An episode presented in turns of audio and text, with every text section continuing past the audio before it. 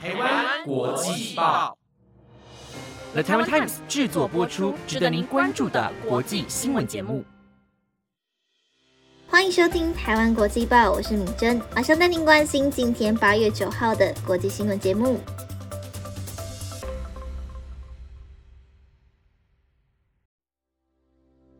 各位观众朋友们，晚安！马上带您关心今天的新闻重点，包括。切断乌克兰谷物出口后，俄罗斯自限粮食运输重大挑战。王毅访马来西亚，学者表示安华打中国牌有利六州选情。研究指出，海洋塑胶垃圾总量已低于估计值，现有污染物可能会长时间的存续。企图非法越境人数增，波兰拟增派千名军人至白俄边界。澳洲检视参战决定方式，认定决策者为内阁非国会。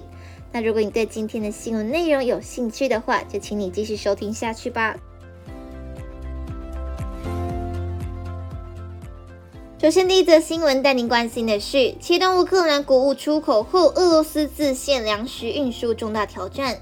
由于俄罗斯缺乏船只，加上西方谷物贸易商越来越无心做俄国生意，导致俄国小麦运输成本不断的飙升。与此同时，俄乌克兰战争已经蔓延到至关重要的黑海粮食供应路线附近。根据路透社报道，莫斯科于七月宣布退出黑海谷物协议，切断乌国的谷物出口，并攻击谷物存储存的设施，导致冲突升高。此后，俄罗斯总统普京承诺将向非洲出口粮食，以填补乌克兰粮食的供应缺口。作为应手段，乌克兰派出无人艇攻击俄罗斯诺沃罗西斯克海军基地的一艘油轮与一艘军舰。该基地毗邻一个主要谷物和石油的港口。此举增加了黑海运输的新危险。俄罗斯国务出口商工会主席泽宁表示，所谓的隐性制裁可能加剧，这可能会导致俄罗斯的运费和保险成本增加。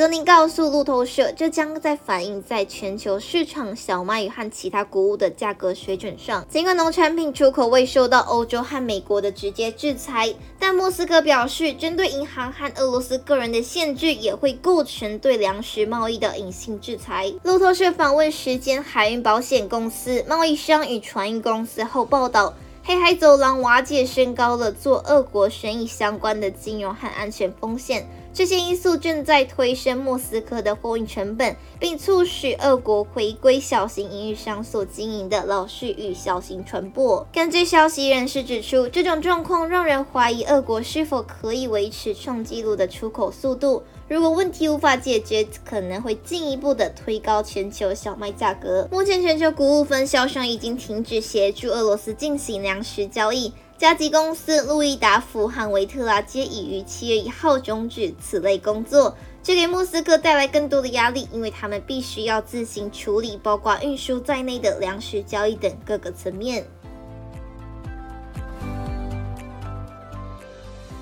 接下来下一则新闻带您关心的是，王毅访马来西亚，学者表示安华打中国牌有利六州选情。中国外长王毅十一日访问马来西亚，将在槟城与首相安华会面。学者分析，两人会面恰逢大马六州选举前一天，时机敏感，但这对安华政府要鼓励华人选民出来投票有所注意。安华也可以在选举的最后冲刺阶段打中国牌。安华今天透露，王毅十一日访问马来西亚，他们会在槟城会面。兼任财政部长的安华暗示，这次和王毅会面预料将会引进更多的投资。马来西亚华研智库副主任潘永强今天说，十一日是大马六州选举的前一天。中国不会不了解大马举行州选时间，王毅要在选前一天与安华会面，这个时机点相当敏感。他表示，安华将运用与王毅会面的讯息，传递中国在这次的敏感六州选举里面支持团结政府。安华似乎也觉得可借中国外长访大马之际打斗中国牌，因为中国牌对华人选民是有某种作用的。潘友强认为，昔日执政联盟至少有两次借由大选大打中国牌，如一九七四年当时的首相与中共领袖毛泽东会面，结果取得了选举的胜利。王毅这次访问大马，或是向安华表达善意，或可能在某些议题上争取安华支持。但中国不可能不知道这个时机多么敏感。潘永强分析，安华此举一方面可以造势大打中国牌，对华人选民、重点选民以及希望马中经济贸易有发展的选民有加分的作用。尤其华人选民对今年六州选举热情较低，选情偏冷，投投票率呢可能会受到影响。因此，安华借由王毅访问了拉台六州的选举宣誓，有可能会达到鼓励华人选民踊跃投票的间接效果。升级大马选举剩下最后倒数计时阶段，团结政府的竞选策略，他表示，团结政府去年十一月上任迄今，没有办法打出一个很好的政绩牌来换取选民的支持。安华政府目前多半给予选民一个期待与未来前景。如果赢得六州选举，就更有条件和能力发展经济。但如果国民联盟继续壮大，势必会影响到原有生活方式与政治稳定。潘永强强调，目前选情虽然偏冷，但是如果王毅访问大马，对华人社群形成一个话题焦点，有利于安华政府鼓励华人选民投票。特别是部分属于族群混合的选区，非常需要华人在投票日投票，才能够冲高团结政府的选情。大马六州的地方选举全面开打，包括吉打、吉兰丹、登嘉楼、冰城、雪兰莪以及森美兰等六州将于十二日投票。超越政党从七月二十九日提名日起激烈攻防。候选人除请走选区之外，各种涉及族群与宗教议题言论相继成为选战话题。马来西亚有十三个州和三个联邦直辖区，马来裔约占全国人口的百分之七十，华裔约占百分之二十二。接下来带你关心的下一则新闻是：研究指出，海洋塑胶垃圾总量似低于估计值，现有污染物可能会长时间的存续。根据一项新研究显示，海洋塑胶垃圾数量比科学家先前所预估的少，但现有的污染物可能会存续很长一段时间。根据法新社报道，这项电脑模型研究并估计，漂浮海上的垃圾塑胶有百分之九十五以上是大于二十五公里的塑胶碎片。虽然海中大多数的塑胶颗粒都非常小，但这些直径小于五公里的塑胶碎片总质量相对较低。根据发表在期刊《自然地球科学》上的这项研究显示，较大漂浮物占多数，表明海中的塑胶总量比之前估计的低得多。根据先前估计，海洋中的塑胶污染物超过两千五百万公吨，其中二十五万公吨漂浮在海面。但这项新研究指出，海洋表面的塑胶数量要高得多，二零二零年时约达三百二十万公吨。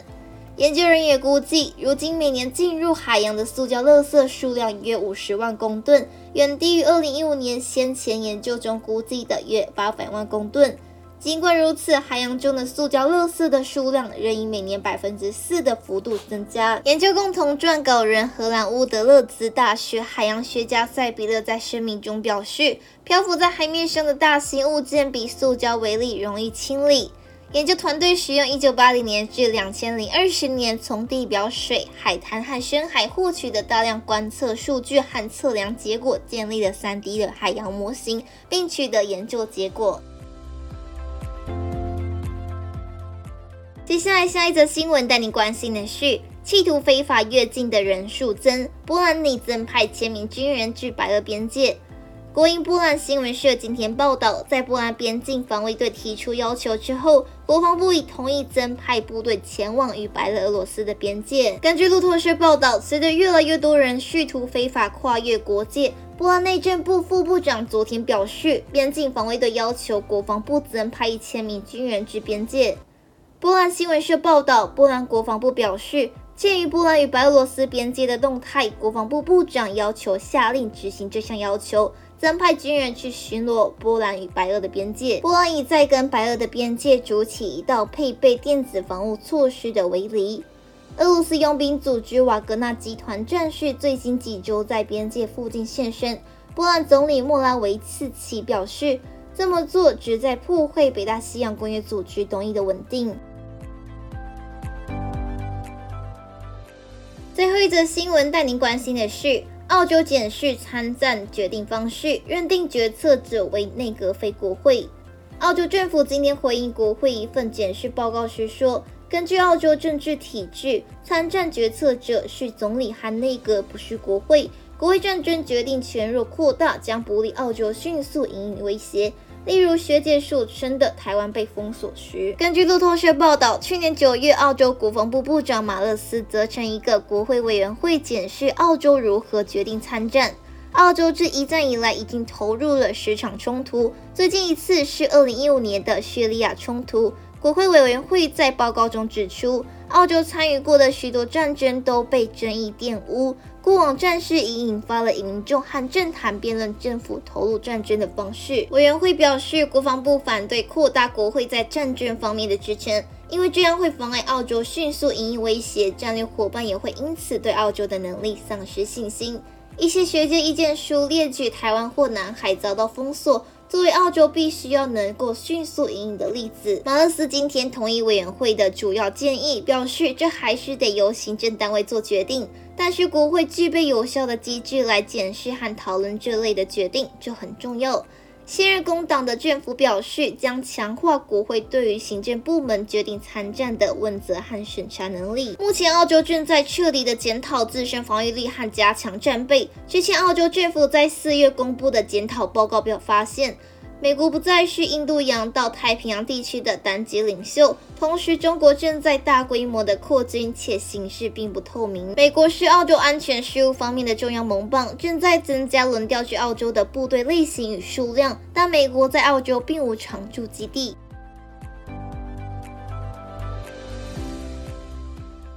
以上就是今天的台湾国际报新闻内容，由了台湾 Time 制作播出。如果有任何的想法，都欢迎在 Apple Podcast 或者是 IG 私信我们哦。感谢大家的收听，我们下次见。